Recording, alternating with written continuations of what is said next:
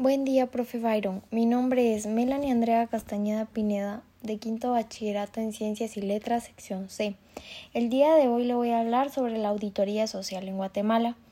Es el término que se utiliza en otros países, como también en Guatemala, para referirse a una serie de prácticas de la participación ciudadana, para el control de las obras públicas y para que todo sea de bien común la realiza la población, los ciudadanos o grupos organizados en una comisión de transparencia en sus niveles municipales, departamentales y nacionales.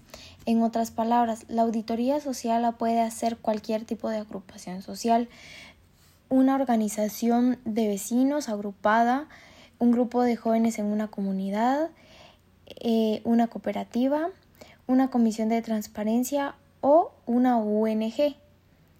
La auditoría social es un ejercicio de los derechos humanos también. El primero, el derecho de la petición, artículo 137 de la Constitución Política de la República de Guatemala. El derecho de petición en materia política corresponde exclusivamente a los guatemaltecos. Toda petición en esta materia debe ser resuelta y notificada en un término que se exceda más de ocho días. Si el auditor no resuelve en este término, se tendrá por denegada la petición y el interés podrá imponerse en los recursos de la ley.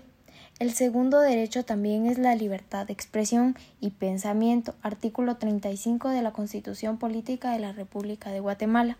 Libertad de emisión del pensamiento es eh, ser libre de la emisión del pensamiento por cualquier medio de difusión sin censura ni licencia previa.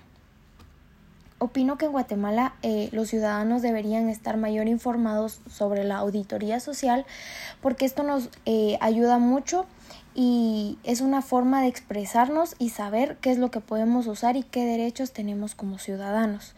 Muchas gracias.